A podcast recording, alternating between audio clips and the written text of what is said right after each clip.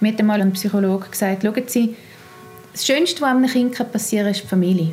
Und das Schlimmste, was einem Kind passieren kann, ist die Familie.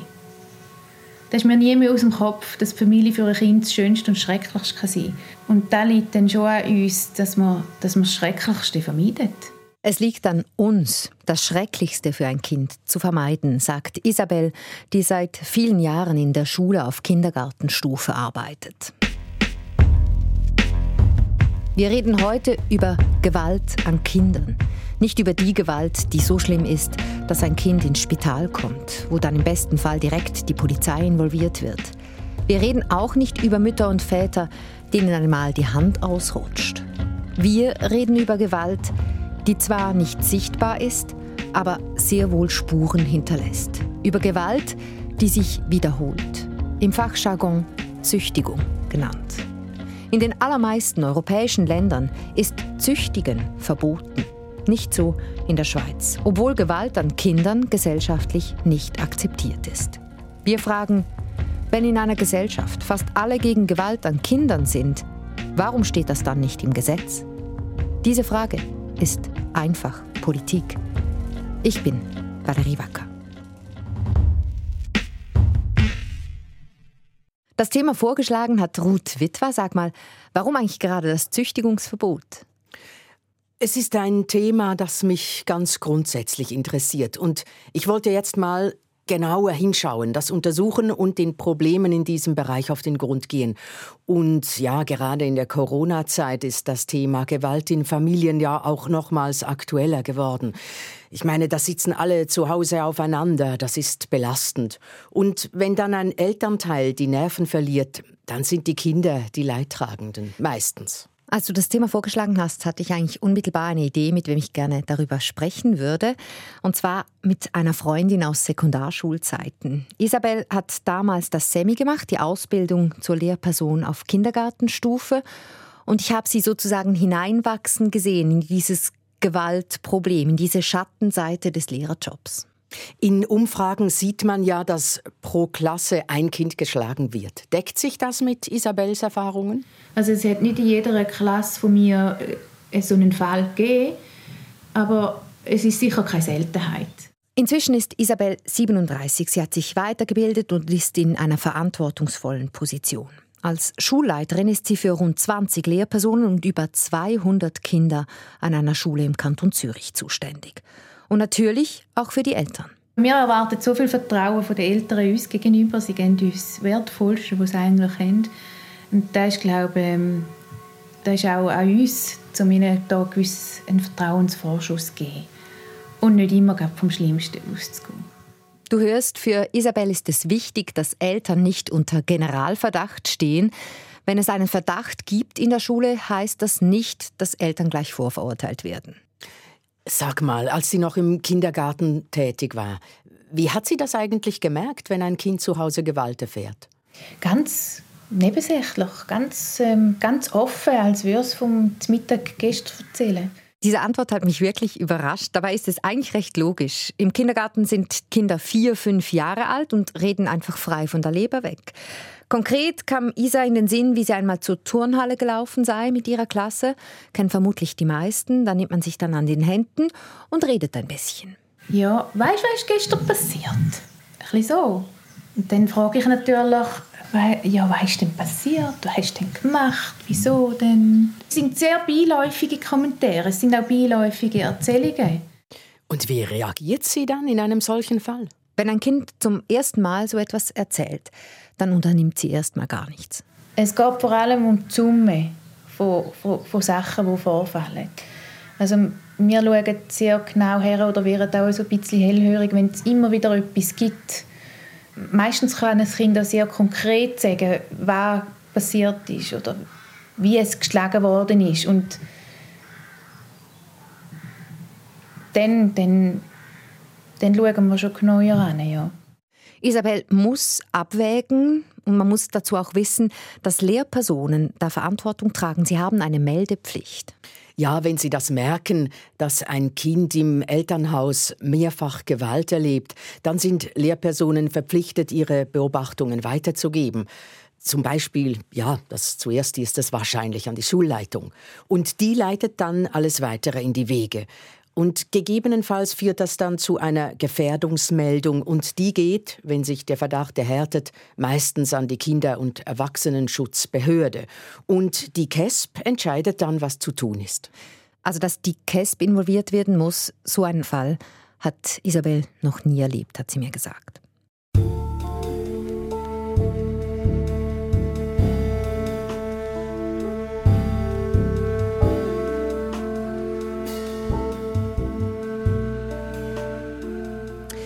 Aber es geht bei der Züchtigung ja nicht nur um körperliche Gewalt, sondern eben auch um psychische, um seelische Gewalt. Man kann einem Kind auch seelisch Gewalt zufügen, Beschimpfungen, Drohungen. Und gemäß einer Studie ist jedes vierte Kind in das der ist Wahnsinn, jedes ja, vierte. Das kann man kaum glauben, sich gar nicht vorstellen irgendwie. jedes vierte Kind in der Schweiz ist von psychischer Gewalt betroffen. Hat das Isabel eigentlich auch erlebt? Ja, sie hat das auch erlebt und sie sagt, der Umgang mit seelischer Gewalt, die sei noch schwieriger als mit körperlicher Gewalt. Dann hat man sie ja wie so, ja, ich sage jetzt mal so schwarz auf weiß. Da ist ein Schlag passiert. Mit einem Gegenstand oder mit der Hand oder wie auch immer. Oder eine Verbrennung oder was, was denn auch ist. Und die psychische Gewalt ist so ein bisschen unbemerkter. Das ist ein bisschen subtiler. Und die ist für uns, vielleicht sogar für die Betroffenen, auch viel weniger fassbar.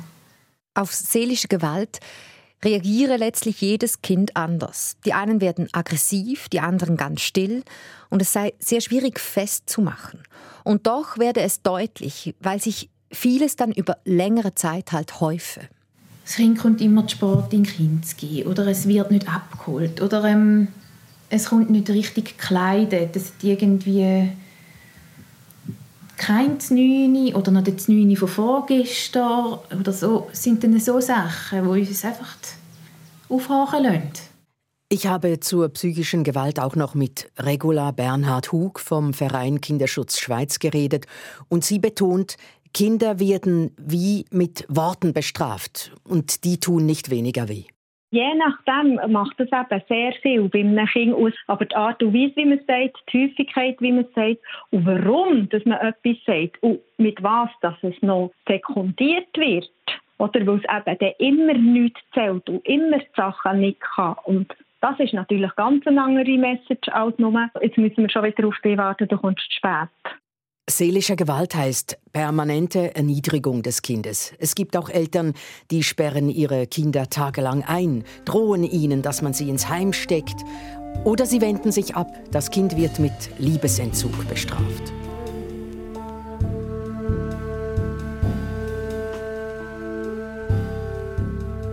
60 Prozent der Eltern, die züchtigen, sind überfordert. Das zeigt eine Elternbefragung von Kinderschutz Schweiz.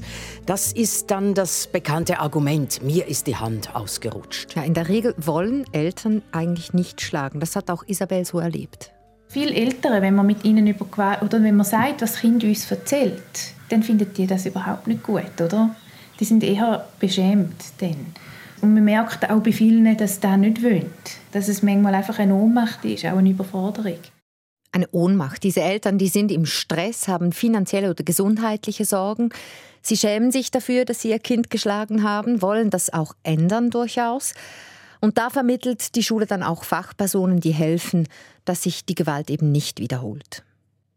Und dann gibt es aber auch noch 10 Prozent in der Elternbefragung, die körperlich züchtigen und finden, das gehört zur Erziehung.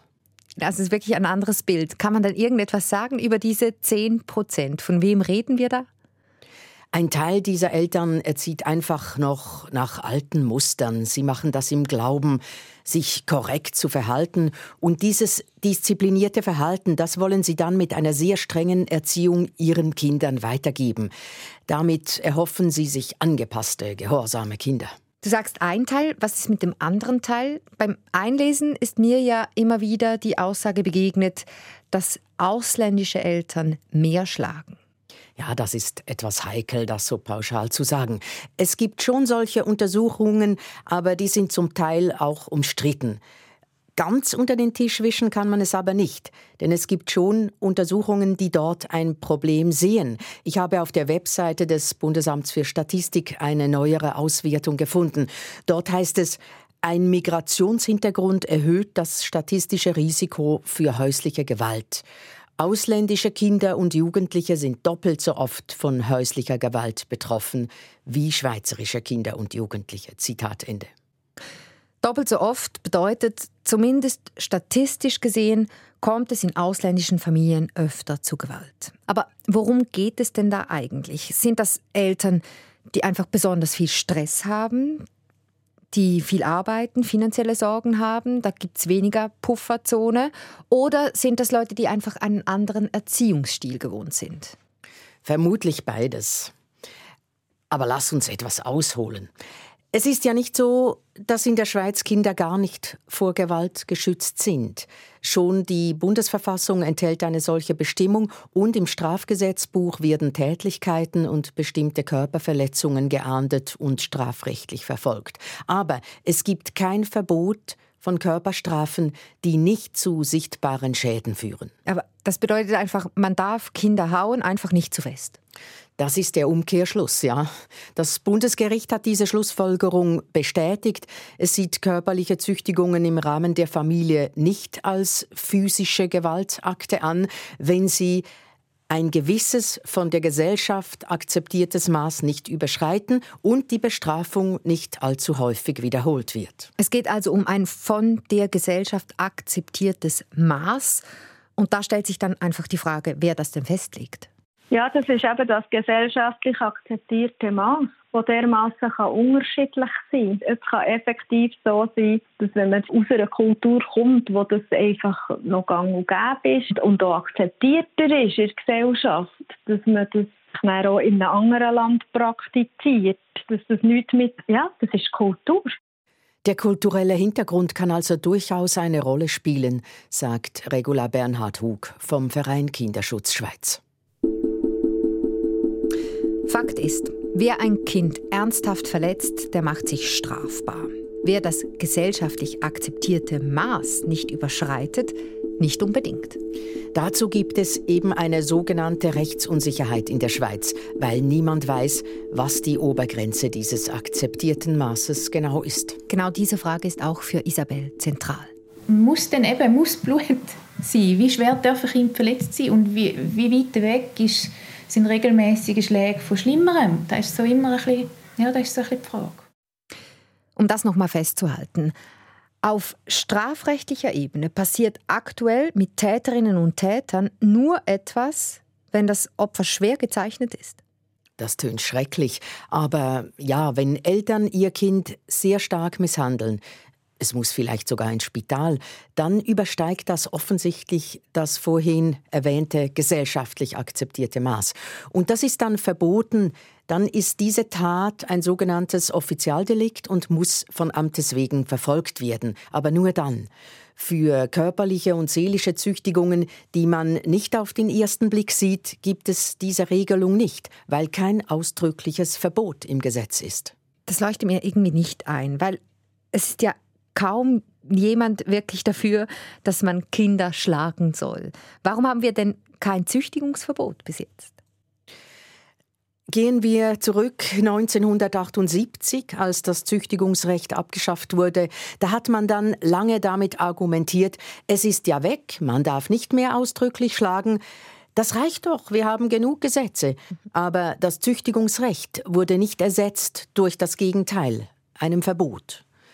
Und seit den 1990er Jahren ist das Thema im Parlament jetzt. Es gibt immer wieder Vorstöße für ein Züchtigungsverbot. Die sind bis jetzt aber nie durchgekommen. Sag mal, was sind denn die Argumente von den Leuten, die sich gegen ein Züchtigungsverbot stellen? Nur wenige sagen das halt öffentlich was ich als Kind auch immer gehört habe, dass ein Klapp zum Gring noch niemandem geschadet habe. Und andere finden, man habe ja den Kinderschutz immer wieder ausgebaut, etwa mit der erwähnten Meldepflicht. Und Parlamentarier und Bundesrat, die argumentieren, dass weitere Gesetze nicht nötig seien, weil das Strafrecht gravierende Tätlichkeiten gegenüber Kindern verfolgt und bestraft.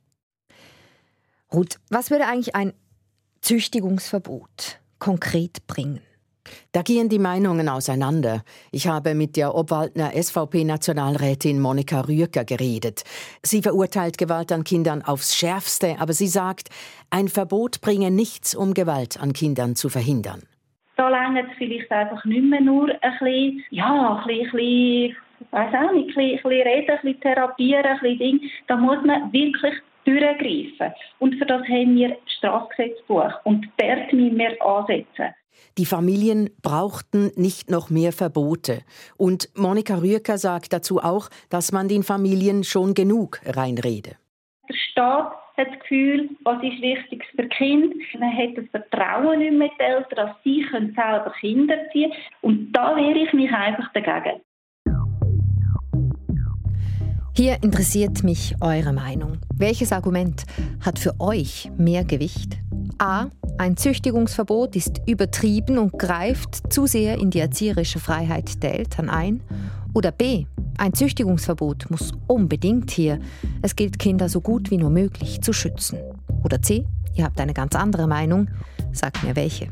Ihr erreicht mich auf einfachpolitik.srf.ch oder dem Einfachpolitik-Handy 079 859 87 57. Die Auswertung vom letzten Mal hört ihr dann ganz am Schluss dieser Folge. Gehen wir zurück in die Praxis. Zurück zu Isabel. Sie fände ein Züchtigungsverbot gut, aber sie glaubt nicht, dass ein solches Gesetz ihre Arbeit im Kindergarten direkt verändern würde. Also wir auf der Schule probieren wahrscheinlich Gesetz hin oder her gleich weiterzumachen, weil wir auf Beziehung setzen und wir daran glauben, dass wenn wir die Eltern im Boot haben und mit ihnen können an dem arbeiten, dass wir weiterkommen. Was sagt denn die Expertin vom Kinderschutz Schweiz? Regula Bernhard Hug ist fest überzeugt, dass ein Gesetz helfen würde, Gewalt an Kindern einzudämmen. Das habe man eben in vielen anderen Ländern schon gesehen, etwa in Deutschland, Italien, Österreich und Schweden. Wenn man ein Gesetz begleitet durch eine Sensibilisierungskampagne, dass man eben wirklich auch mit ihnen über, darüber redet, mit der Bevölkerung, in einen Diskurs hineinsteigt, wie man das so macht, wenn man es im Parlament durchbringt. Dort funktioniert es effektiv so, dass weniger Gewalt an Kindern ausgeübt wird. In Corona-Zeiten kann man das aber nicht sagen. Da rechnet man in diesen Ländern mit Rückschlägen, weil der ganze Stress mit Corona das Klima in den Familien verschlimmerte, sprich die häusliche Gewalt hat zugenommen. Bleiben wir doch mal kurz bei dieser häuslichen Gewalt. Die teilt ja ein paar Merkmale mit der Züchtigung. Sie geschieht im privaten Raum, sie bleibt unter Umständen lange unsichtbar, wenn niemand reagiert. Und auch in diesem Rechtsbereich gab es lange Graubereiche. Das hat sich 2004 geändert. Heute ist häusliche Gewalt ein sogenanntes Offizialdelikt, muss also von Amtes wegen immer verfolgt werden. Wie hat sich denn das ausgewirkt? Ist die häusliche Gewalt in der Schweiz zurückgegangen? Bis 2009 gibt es eben keine Zahlen dazu, aber zumindest nach 2009 ging die häusliche Gewalt nicht zurück und 2020 im Corona-Jahr gab es einen neuen Höchststand. Aber auch vor 2020 ging die häusliche Gewalt nicht wirklich konstant zurück. Die Statistik schwankt, mal etwas weniger, dann wieder mehr. Jetzt kommt ja wieder Bewegung in die Debatte um ein Züchtigungsverbot. Der Nationalrat hat vor ein paar Monaten ein Postulat der Freiburger Mitte-Nationalrätin Christine Büjar-Marbach angenommen. Sie fordert, dass der Schutz von Kindern vor Gewalt in der Erziehung im Zivilgesetzbuch verankert wird. Was bedeutet das, Ruth? Das ist sicher zuerst einmal ein Erfolg für all jene, die sich für mehr Kinderschutz einsetzen. Jahrelang ging ja nichts und jetzt hat man ein Postulat mit einem klaren Auftrag an die Regierung. Offenbar hat auch der Bundesrat gemerkt, dass er etwas machen muss, nach all den Jahren, in denen er alle Versuche seitens Parlament abgeschmettert hat. Aber man muss auch sagen, Oft werden Postulate dann doch relativ unverbindlich beantwortet. Deshalb bin ich etwas skeptisch, ob der Bundesrat etwas Konkretes vorlegen wird. Während der Bundesrat sich über einen Bericht beugt, geht der Berufsalltag von Isabel weiter. Wenn nötig, werden Eltern da auch einmal zu einem Gespräch aufgeboten. Also es ist sehr wichtig, dass man nicht ihnen interpretiert, sondern sagt, wenn man beobachtet hat, wie die Situation war, was das Kind geäussert hat. Und bietet vor allem auch Hand an zur Hilfe. Oberstes Ziel sei es, die Situation für Kinder schnell zu verbessern. Das bleibt gleich. Für Isabel persönlich hat sich aber im Umgang mit Gewalt an Kindern etwas grundlegend verändert, seit sie nicht mehr im Kindergarten steht, sondern im Schulleiterinnenbüro sitzt. Da bin ich jetzt wie ein bisschen draussen und kann die ganze Situation vielleicht ein bisschen objektiver betrachten und beurteilen. Und das hilft auch, oder? So hat man dann wie die eine Seite und die andere Seite und zusammen hat man dann, glaube ich, einen guten Blick und kann es, dann, glaube ich, gut beurteilen. Einfach Politik war heute in der Schule. Produziert hat Christoph Kellenberger, Technik Martin Johann. Am Mikrofon waren Ruth Witwer und Valerie Wacker. Ihr findet uns auf Social Media, Mailadresse und Telefonnummer stehen im Text zur Folge.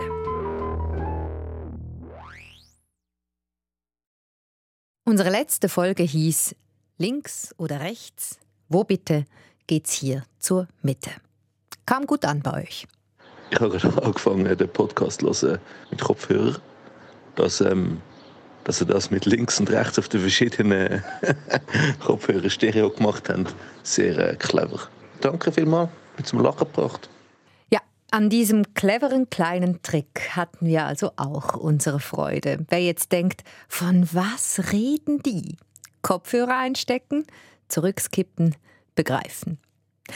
Wir wollten letztes Mal von euch wissen, woher euer Politikinteresse kommt. Von den meisten kam ein A zurück, von zu Hause. Philippe Bouvon schreibt uns von seinen politisch aktiven Eltern und einer Nachbarin, die Großrätin war und oft zum Mittagessen rüberkam, wo sie dann ihre politischen Sorgen mit den Eltern besprochen hat. Auch Pascal Schacher wurde am Familientisch politisiert. Er ist in Moutier aufgewachsen. Da war dann natürlich die Jurafrage immer ein großes Thema. Und auch beim 29-jährigen Maurus Bundi ging es zu Hause oft um Politik. Wir haben am Küchentisch immer Nachrichten gelesen, Hintergrundsendungen und nachher ist hitzig darüber diskutiert worden. Nicht zuletzt hat wahrscheinlich auch die 20-jährige Nationalratszeit von meinem Großvater irgendwelche Spuren hinterlassen. Ganz anders war das bei der 17-jährigen Darlene. Sie sagt, ihre Familie sei gar nicht politisch. Eine Diskussion im Gymnasium habe ihr Interesse geweckt. Es ging um die Hornkuh-Initiative. Und da habe ich natürlich dann sofort geschrieben, dass es dazu eine ganz frühe Einfach-Politik-Folge gibt. Auf jeden Fall habe sie bei der Hornkuh-Initiative erkannt, dass Politik in ihrem Kühlschrank anfange. Das, dass es ja eigentlich so simpel ist, hat mich wirklich begeistert und ja, betroffen gemacht. Und seitdem versuche ich mich wirklich auf dem Laufenden zu halten mit Tagesshow und Nachrichten lesen. Und es ist halt schon so, dass es uns in den kleinen Sachen, aber auch in den grossen Sachen betrifft. Und gerade mich ähm, als 17-Jährige besonders lang. Und Politik hat eigentlich unsere Zukunft in der Hand. Und ich meine, wieso interessiert man sich nicht für etwas, das über sein Leben bestimmt? All diese Rückmeldungen haben uns sehr gefreut. Und dann gab es noch eine ganz strenge Rückmeldung. Titel des Mails: Einfach Politik, zu einfach Geschrieben hat es Martin Kelterborn. Er hat uns mal Auskunft gegeben für die Folge über Cyberkriminelle. Kann ich euch auch wirklich ans Herz legen. Er fand, dass Codin das Links-Rechts-Schema zu einfach erklärt hat. Ich spiele euch kurz die Passage ein.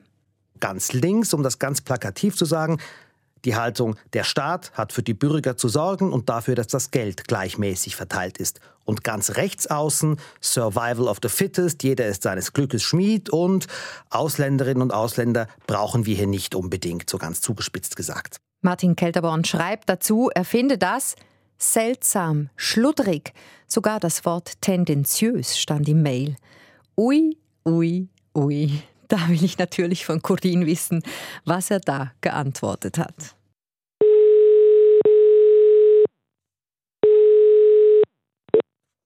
Hallo? Hoi. Sag mal, Cordin, schludrig und tendenziös, das wird dir nicht alle Tage an den Kopf geworfen. Konntest du das mit Herr Kelterborn klären? Ja, wir haben uns ausgetauscht per Mail, also ein paar Mal hin und her geschrieben. Dazu muss man sagen, wir geben ja grundsätzlich allen Antwort, äh, die uns etwas schreiben, vor allem wenn die Kritik so differenziert ist, wenn jemand so genau zugehört hat. Und wir kannten uns ja auch schon vom Interview für diese Cybersicherheitsfolge. Kelterborn ist selber Freisinniger und er fand in meiner Darstellung äh, links und rechts, da kämen die Linken einfach zu gut weg und die Rechten zu schlecht. Wir haben dann um einzelne Wörter gefeilscht, da sind wir nicht ganz einig geworden. Aber gegen das Schludrig habe ich mich also schon gewehrt und ihm versichert, wir überlegen uns immer genau, was wir sagen. Und gerade bei dieser Stelle äh, haben wir ein paar Mal überlegt, was die richtige Wortwahl ist. Und darum hat er dann das Schludrig immerhin zurückgenommen. Ja, geendet hat das Ganze mit einem agreed to disagree in bestimmten Bereichen. Hoffen wir mal, dass wir Herrn Kelterborn nicht vertrieben haben. Aber eigentlich muss man sagen, dass es eigentlich auch viel, viel Lob gab für Einfachpolitik in dem Mail, nämlich ganz am Schluss. Da stand, ach ja, und sonst war der Podcast natürlich gut wie immer.